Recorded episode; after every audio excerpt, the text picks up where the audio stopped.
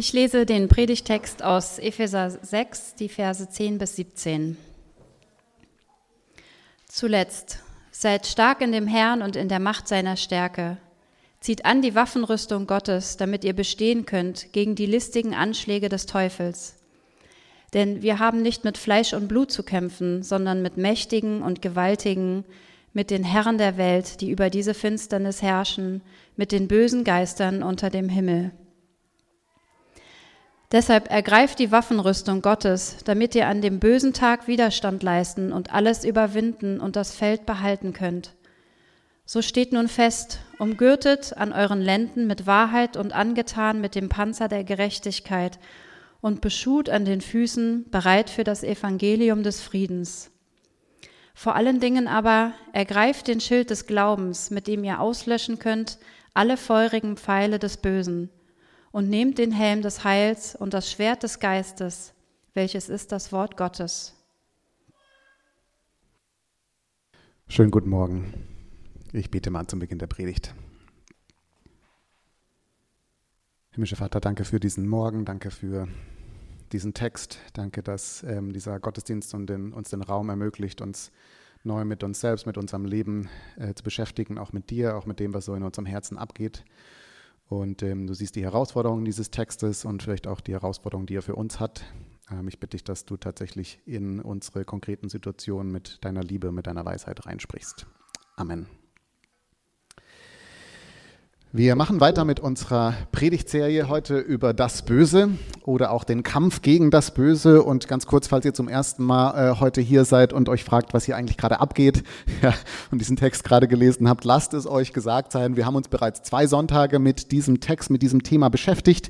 Es gibt also schon zwei Predigten zu diesem ganzen Themenfeld von bösen Geistern, dem Teufel und so weiter. Es gibt inzwischen auch eine Podcast-Sonderfolge zu den bösen Geistern und ein Predigt-Nachgespräch zum Teufel. Also viel Material, wo ihr euch so ein bisschen rein äh, denken könnt und, und äh, rein hören könnt. Vielleicht aber mal so kurz, so viel noch mal ganz kurz zum Einstieg.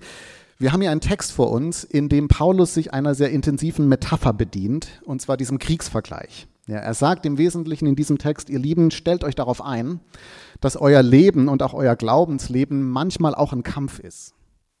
Das Leben, euer Glaubensleben ist manchmal auch ein Kampf, denn ihr habt einen Feind.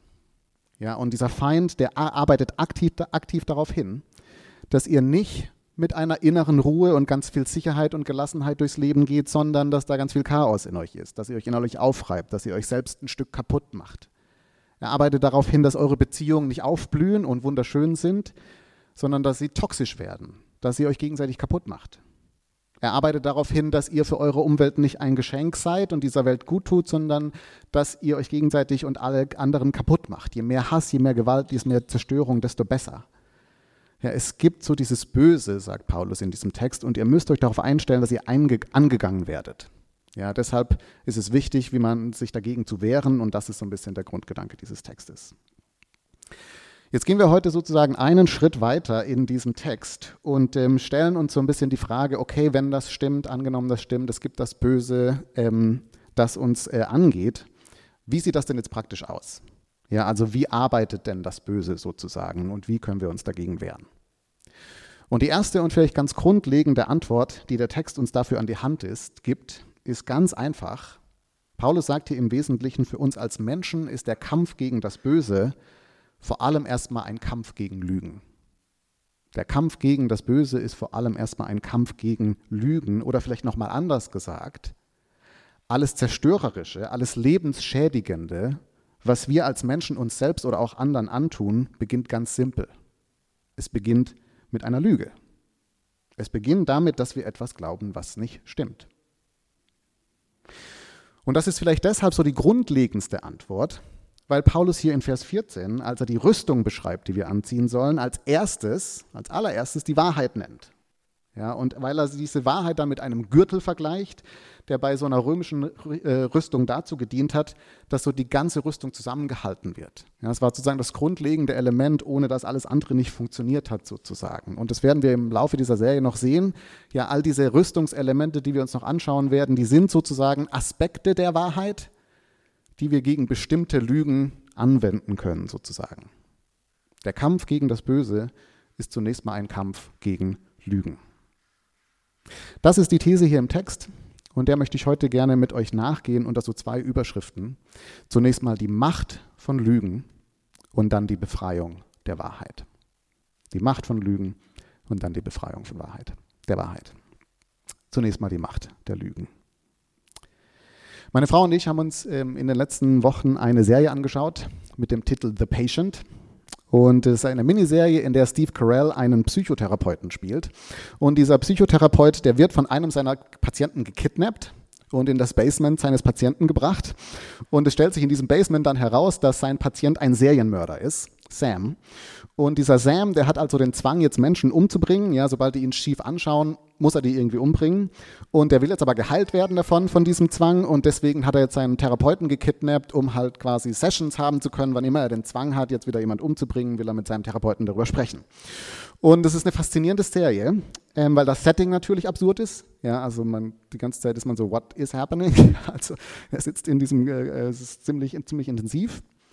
Aber es ist auch deshalb spannend, weil die Serie sich natürlich mit der Frage beschäftigt, wie wird ein Mensch zum Serienmörder? Und kann man das heilen? Und wie? Und was kann Therapie leisten und was kann Therapie nicht leisten? Ja, also sie spielt sozusagen mit ganz vielen Themen. Und ich bin jetzt ehrlich gesagt auch noch nicht durch mit der Serie. Ja, keine Ahnung, wie es ausgeht. Ich kann euch auch nicht spoilern, wie es zu Ende geht, wobei ich so ein bisschen was nachgelesen habe. Äh, scheint noch ganz schön krass zu werden. Aber was ich spannend finde an dieser Serie, ist, dass dieser Therapeut natürlich recht schnell das findet, was man könnte sagen, was so der Auslöser ist für diesen Zwang. Ja, es, gibt, es gab einen Vater, der äh, Sam misshandelt hat, was diesen Menschen dann sozusagen auf die Spur äh, gesetzt hat, selbst extreme Gewalt anzuwenden. Aber was die Serie dann zeigt, ist nur, weil man den Auslöser gefunden hat und der Patient sich dessen auch bewusst ist, heißt das noch lange nicht, dass deswegen eine Heilung stattfindet. Ja, also so einfach ist es nicht sozusagen, arbeitet die Serie dann raus und der Psychotherapeut versucht dann alle möglichen Mittel einzusetzen, alle möglichen Strategien sozusagen da anzuwenden. Aber bis jetzt, Folge 8 von 10, bleiben alle seine Strategien ohne Erfolg. Was Sam antreibt, hat sich sozusagen zu tief bei ihm eingegraben. Er kommt aus diesem Muster nicht mehr raus. Und das heißt, was diese Serie so anschaulich macht, ist, dass es auf der einen Seite auslösende Situationen gibt in unserem Leben, wo wir Dinge erleben, die vielleicht schwer sind, die uns verletzen, die traumatisch sind und so weiter. Und dann gibt es auf der anderen Seite die Art und Weise, wie wir unser Leben leben, nämlich als Serienmörder in diesem Fall. Aber dass es jetzt keinen Automatismus gibt zwischen dem einen und dem anderen. Nur weil Sam das erlebt hat, heißt das noch lange nicht, dass er jetzt äh, deswegen automatisch zum Serienmörder wurde, sondern was offensichtlich passiert ist, ist, dass er aus diesen Situationen heraus, aus dem Erlebten heraus, bestimmte Überzeugungen geformt hat. Bestimmte Überzeugungen, wie er sich selbst versteht, wie er andere versteht, wie er Beziehungen versteht, die Welt versteht, Gott versteht, kommt in der Serie tatsächlich auch oft vor. Und dass diese Überzeugungen sozusagen angefangen haben, sein Leben zu prägen. Sie haben angefangen zu prägen, wie er Menschen sieht, was er tut, was er lässt, wie er Situationen liest. Es wird sozusagen zu seiner Brille, wie er das Leben versteht. Und jetzt könnte man sagen, naja, okay, es ist halt Serienmörder, ist ja extrem. Aber ich glaube, dass dieses Muster sozusagen auch für uns funktioniert. Genau das Gleiche ist. Morgan Scott Peck, ein Psychotherapeut, stellt in seinem Buch The People of the Lie die These auf, dass Menschen nicht böse geboren werden, aber dass Menschen tatsächlich böse werden können, sozusagen. Und zwar, wie er das dann formuliert, sie werden böse, indem sie anfangen, Lügen zu glauben. Weil was passiert, ist, wenn wir anfangen, Lügen zu glauben, dass wir diese zerstörerischen Ansichten in unseren Körper lassen, wie er das formuliert, und dann anfangen, sie auszuleben. Und je mehr wir sie ausleben, desto mehr werden sie wahr und wir werden zu dem, was wir glauben. Also simples Beispiel, das er dann macht. Wenn ein Mensch anfängt zu glauben, dass er nicht liebenswert ist, warum immer, weil vielleicht die Kindheit schwierig war, weil vielleicht ein Beziehungsende passiert ist, weil vielleicht er groß versagt hat, was auch immer, dann ist das erstmal tragisch. Viel tragischer ist aber, dass die Überzeugung, ich bin nicht liebenswert, das Verhalten dieses Menschen anfängt zu beeinflussen. Und weil die Person dann nicht glaubt, dass sie liebenswert ist, wert ist, geliebt zu werden, lässt sie entweder andere sich respektlos behandeln und herablassend behandeln und lässt sich sozusagen ständig ausnutzen. Oder aber umgedreht, sie fängt an, andere respektlos und herablassend zu behandeln. Und wenn ich das lange genug auslebe, sagt er, wird das quasi zu einer fast einer Wahrheit. Ja, es wird tatsächlich irgendwann schwer, diesen Menschen zu lieben. Wir entfremden uns von den Beziehungen, nach denen wir uns sehen, sozusagen. Das sind die Fakten. Sie hat mich verlassen. Das sind die Handlungen. Ich stoße alle Menschen in meinem Umfeld weg. Dazwischen ist aber das Entscheidende passiert, sozusagen. Wir haben angefangen, bestimmte Dinge zu glauben über uns selbst, über andere, über Beziehungen, über die Welt. Und das prägt, was ich tue und schließlich werde ich zu dem, was ich da glaube. Und das ist jetzt nicht nur individuell so, das ist natürlich auch gesellschaftlich so. Ich weiß nicht, wie stark ihr das mitverfolgt habt. Ähm, in den USA waren ja jetzt so diese Anhörungen zum Sturm des Kapitols vom 6. Januar. Und ich finde, so aus der Distanz aus Berlin ist man immer noch so mit ein bisschen Schock und Verwunderung dabei, ja, so dass sich anzuschauen, wie eine Gesellschaft so auseinanderfallen kann, so kurz an der Anarchie vorbeigeschrammt ist an diesem Moment. Und aber wie, die, wie diese Anhörungen letztendlich jetzt nochmal deutlich gemacht haben, ist diese, dieses, dieser Sturm aufs Kapitol nur das Ergebnis einer weit verbreiteten Überzeugung, die über 70 bis zu 70 Millionen Amerikaner glauben, nämlich dass die Demokraten die Wahl gestohlen haben. Ja, und ähm, das ist eines der Dinge, die tatsächlich viele Menschen glauben. Und auch dieser Glaube wiederum ist nur möglich, weil vier Jahre lang ein Mensch im Weißen Haus regiert hat, der konsequent die Überzeugung gesät hat, dass alles, was die Gegenseite sagt, Fake News ist. Ja, man kann eigentlich nur ihm trauen, man kann ihm nur vertrauen. Dabei hat er nachgewiesenerweise, nachgewiesenerweise circa sechsmal am Tag falsche oder irreführende Behauptungen äh, aufgestellt.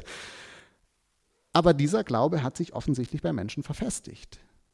Und er wurde zu einer Art, wie sie die Welt sehen und wie sie sich verhalten. Es gab vor ein paar Tagen einen sehr faszinierenden Artikel in der New York Times, wo es ein Reporter, der tatsächlich vor Ort war, am 6.1.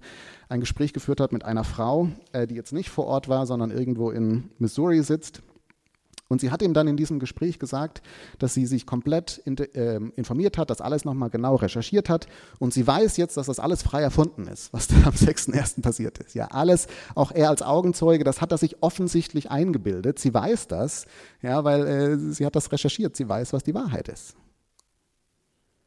Und wir lachen so ein bisschen darüber, ja, also wie absurd sind diese Leute. Aber was das zeigt, ist, was für eine Macht unsere Überzeugungen haben.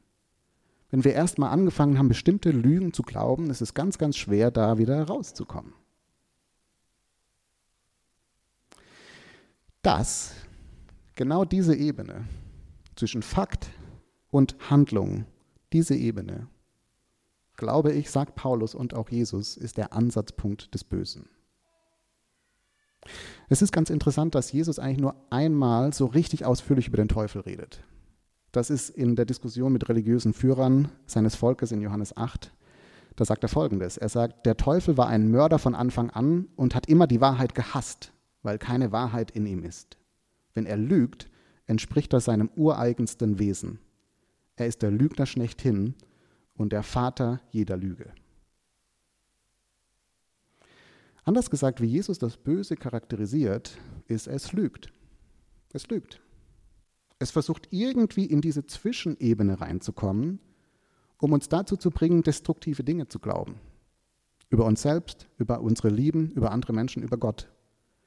Denn wenn das gelingt, dann wird die ganze Sache so ein bisschen zum Selbstläufer. Diese Lügen werden formen, was wir tun, sie werden schließlich formen, wer wir sind, wer wir werden und sie werden uns dazu bringen, alles Mögliche zu tun. Von kleinen Nickeligkeiten bis zu großen Hässlichkeiten. Das können in dem Moment tatsächlich teuflische Lügen sein.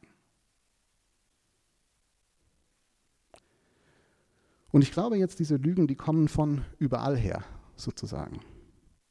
Sie setzen sich vielleicht tatsächlich fest durch das, was schwer war oder ist in unserem Leben, wo wir so Aussagen über uns selbst rausgezogen haben, über andere, die so anfangen, die, die Sicht der Welt zu verdrehen.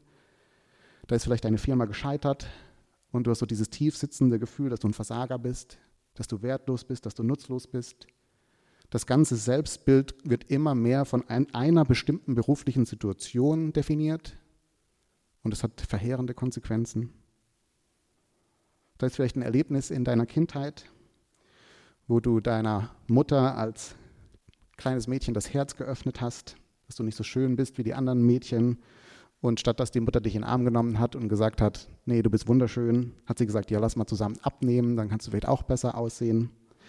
Und daraus ist so eine tiefe Überzeugung in dir gewachsen, dass du nicht gut genug bist. Du bist nicht gut genug. Und dann vielleicht auch die Hoffnung, wenn du aber eines Tages richtig gut aussiehst, wenn du alles perfekt machst, dann ist vielleicht doch noch Liebe möglich für dich. Und du bist immer getrieben davon, alles perfekt zu machen, alles richtig zu machen, um doch nochmal diese Liebe zu bekommen. Da ist unsere Kultur, die uns permanent, glaube ich, Lügen erzählt.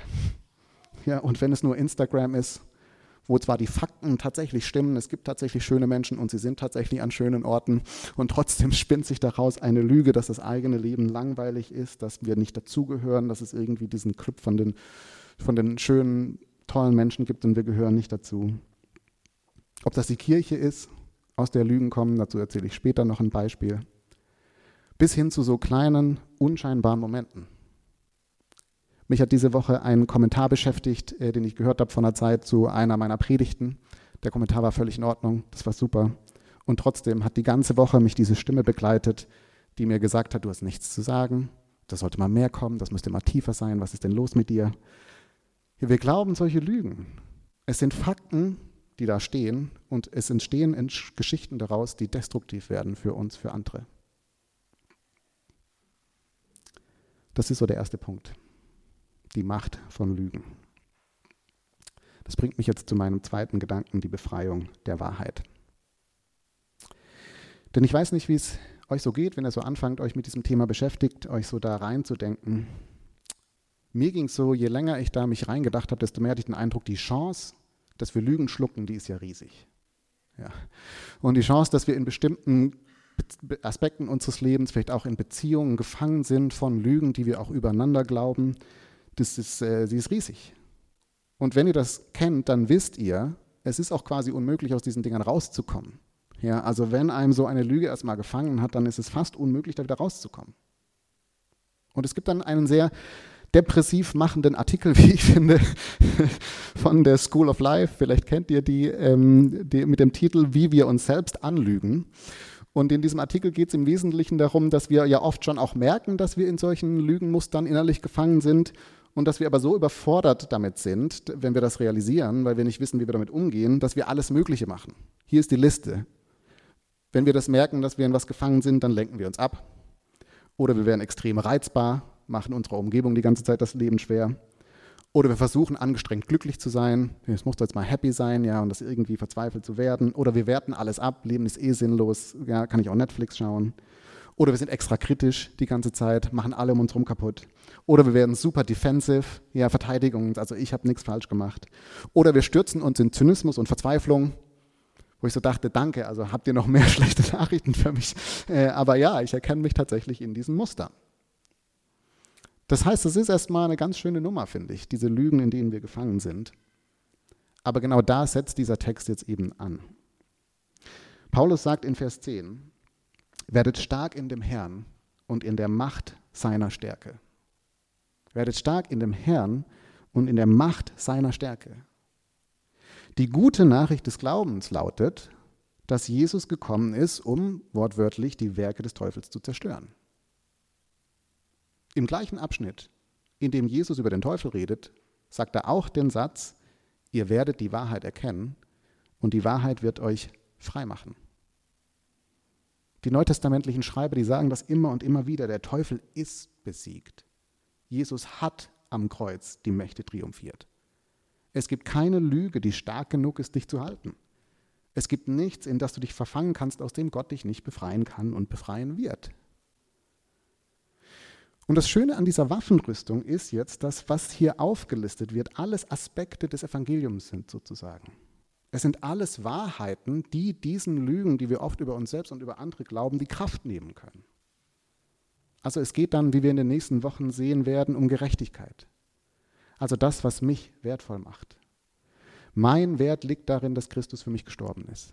Ich bin Gottes geliebtes Kind. Ich muss niemandem mehr was beweisen. Es ist völlig egal, wie diese Predigt ist. Es ist wirklich gar nicht so wichtig, ob mein, meine, meine Firma zusammengekracht ist und so weiter. Ich bin gut genug. Das steht längst. Daran kann ich mich festhalten. Das ist Wahrheit, die ich gegen diese Lüge einsetzen kann. Oder es geht dann um den Schild des Glaubens. Ja, so die Aussage, dass Gott wirklich da ist und dass er wirklich für mich sorgt. Und das heißt, ich kann Kontrolle wirklich loslassen. Es muss nicht alles perfekt sein. Gott hat Dinge in der Hand. Es kann selbst gut gehen, auch wenn ich nicht alles kontrolliert habe. Und so weiter und so fort.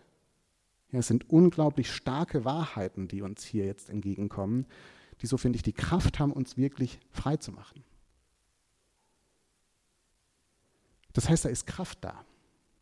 Ja, wir sind längst von Gott gehalten und daran kann weder der Teufel noch wir selbst irgendwas daran ändern. Und trotzdem sagt Paulus jetzt, es ist gut zu wissen, dass Kämpfe kommen werden. Lügen werden immer wieder auf uns einprasseln.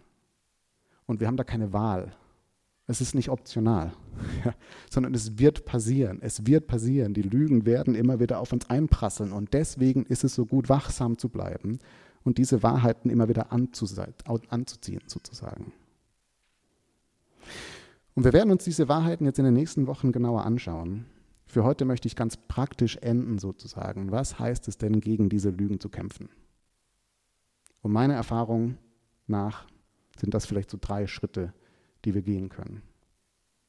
Schritt eins ist, ich glaube, wir müssen tatsächlich lernen, die Lügen zu identifizieren, die wir glauben. Wir müssen lernen, die Lügen zu identifizieren, die wir glauben. Denn die Chancen stehen gut, dass du und ich auch jetzt gerade in ein paar Lügen verwickelt sind, die nicht der Wahrheit Gottes entsprechen und die uns ungesunde und vielleicht sogar böse Dinge tun lassen, uns selbst gegenüber oder anderen gegenüber. Und das Erste ist zu realisieren, in was habe ich mich denn eigentlich verwickelt? Was glaube ich eigentlich wirklich? Was treibt mich eigentlich die ganze Zeit? Warum bin ich so gehetzt? Was glaube ich denn da? Was treibt mich denn da so? Oder woher kommt diese Bitterkeit, die ich nicht loslassen kann? Meinem Partner gegenüber, meiner Chefin gegenüber. Warum kann ich nicht in den Spiegel schauen? Warum kann ich nicht in den Spiegel schauen, ohne nicht bittere Gedanken über mich selbst zu bekommen? Oder warum muss ich mich ständig ablenken? Warum muss ich das Handy ziehen in jeder freien Sekunde? Diesen Fragen mal nachzugehen. Oder wie das einer meiner Helden, Steve Kasmar, formuliert hat. Was denke ich, was ich brauche, was ich eigentlich nicht wirklich brauche? Was denke ich, was ich brauche, was ich eigentlich nicht wirklich brauche? Ich jage zum Beispiel die ganze Zeit der Anerkennung von Person X hinterher, bin besessen davon, was diese Person über mich denkt. Dabei ist es eine Lüge, dass das so entscheidend wäre, was die Person über mich denkt. Jetzt mal ehrlich, ich könnte auch glücklich sein, wenn diese Person mich blöd findet. Aber man verrennt sich so darin. Diese Lüge zu denken, wenn die Person mich mag, dann ist mein Leben ja okay. Dem mal nachzugehen, das mal zu reflektieren, ich glaube, das ist so ein erster Schritt. Und was wir dafür brauchen, ist Zeit und Ruhe. Wir brauchen dafür Zeit und Ruhe, einen Rückzug aus dem Alltag, um mal von außen draufschauen zu können. Henry Nauen, den ich sehr schätze, beschreibt das mal an einer Stelle mit folgenden Worten. Ihr findet das auch im Programmheft. Er schreibt, oft verbinden wir mit dem Rückzug ins Alleinsein eine Zeit, in der wir neue Kraft sammeln, um uns danach wieder den Widrigkeiten des Lebens stellen zu können. Allerdings ist das Alleinsein kein therapeutischer Ort. Vielmehr ist es ein Brennofen der Transformation. Ohne das Alleinsein bleiben wir Opfer unserer Gesellschaft und verstricken uns immer weiter in die Illusionen des falschen Selbst. Jesus selbst betrat diesen Brennofen. Er wurde dort mit den drei Druckpunkten der Welt versucht. Relevant zu sein, spektakulär zu sein und mächtig zu sein. Und er bestätigte dort Gott als die einzige Quelle seiner Identität. Die Einsamkeit ist ein Ort großer Kämpfe und bedeutsamer Begegnungen. Kämpfe gegen die Zwänge des falschen Selbst und Begegnungen mit dem liebenden Gott, der sich selbst als Substanz für ein neues Selbst anbietet. Ich kann das nur unterstreichen. Das ist auch meine Erfahrung. Alleinsein ist oft herausfordernd, ist überhaupt nicht schön. Aber es ist, wie Henry Nouwen das formuliert, der Brennofen der Transformation. Die Lügen, die wir glauben, fangen an zu brennen in der Einsamkeit. Und wenn ihr jetzt sagt an dieser Stelle, ja Alex, aber du kennst meinen Kalender nicht, kann ich mir gar nicht nehmen, diese Zeit, dafür habe ich gar, gar keine Zeit, dann würde ich euch nahelegen, dass ihr vielleicht an der Stelle bereits eine Lüge glaubt. Welche müsst ihr selber rausfinden. Das ist, glaube ich, Schritt eins, die Lügen zu identifizieren, die uns treiben und die wir glauben. Dann kommt Schritt zwei, sich neu an die Wahrheit zu erinnern. Sich neu an die Wahrheit zu erinnern. Ich kann mich an eine Phase in meinem Leben erinnern, wo ich mir sicher war, wo ich mir sicher war, dass Gott mich nicht mehr liebt. Dass er enttäuscht ist mit mir, dass er frustriert ist mit mir, dass immer, wenn ich zu ihm gehe und bete, dass er sagt, oh je, Alex, ernsthaft, bring mal dein Leben in auf die Reihe und dann können wir nochmal reden. Ja. Und es ging da um so eine bestimmte Entscheidung, die ich getroffen hatte und wo ich mir nicht so ganz sicher war, ob Gott die gut findet oder nicht. Und ich hatte das Gefühl, ich bin bei ihm unterdurch. Ja. In meinem Kopf war so nur Verdammung. Es war eine ganz furchtbare Zeit und das hat über Monate angehalten. Und ich bin dann irgendwann zu einem recht weisen älteren Freund gegangen und habe ihm das erzählt. Und er hat mir dann die einfache Frage gestellt, naja, also was denkst du denn, was eigentlich wahr ist? Also klar, du spürst das und das ist die Stimme in deinem Kopf, aber was denkst du denn, was eigentlich wahr ist? Gibt es irgendwie einen Bibeltext vielleicht, der in die Situation reinspricht? Und ich habe dann tatsächlich einen gefunden, Römer 8, Vers 38. Da heißt es, nichts kann mich trennen von der Liebe Gottes, die in Christus Jesus ist. Nichts kann mich trennen. Ja, nichts kann mich trennen. Und was ich mit diesem Vers dann gemacht habe, ist ihn quasi ständig, ich habe ihn mir ständig selbst zitiert. Ständig selbst zitiert. Immer wieder, wenn es wiederkam, oh Gott finde dich wirklich furchtbar, habe ich mir wieder diesen Satz zitiert. Wieder und wieder. Und es ging quasi drei Wochen so, dass diese Gedanken permanent in meinem Kopf waren und ich ständig diesen Bibelvers dagegen zitiert habe. Und nach drei Wochen war Stille. Und nicht nur das ist passiert, sondern die Liebe Gottes ist mir in diesem Moment ins Herz gerutscht, auf eine Art und Weise, wie ich sie vorher überhaupt nicht kannte. Und das ist jetzt vielleicht ein Extrembeispiel, klar, war ein krasser Kampf gefühlt für mich. Aber ich glaube, da ist was dran. Was immer du glaubst und welche immer Lüge du entdeckst, stell dir mal die Frage, was ist denn Gottes Wahrheit dazu? Was ist denn Gottes Wahrheit dazu? Und gibt es vielleicht tatsächlich einen Bibeltext oder einen Liedvers oder irgendwas, wo du merkst, das ist eigentlich die Wahrheit, das möchte ich gerne glauben. Und wie kann ich dem zuhören? Und dann als zweites vielleicht auch die Frage, wo muss ich denn, wo muss ich denn aufhören zuzuhören? Wodurch wird die Lüge denn gefüttert? Für mich war das damals ein Teil der christlich-konservativen Ecke, aus der ich aufgewachsen bin, der ich mal nicht mehr zuhören durfte, weil es wirklich schlimm war und in dem Falle nicht mehr gesund war, was da so gepredigt wurde. Für euch ist vielleicht auf Instagram, nicht mehr auf Instagram zu sein oder bestimmte, was auch immer. Hinzuhören und wegzuhören ist, glaube ich, so ein zweiter Schritt, den wir gehen können.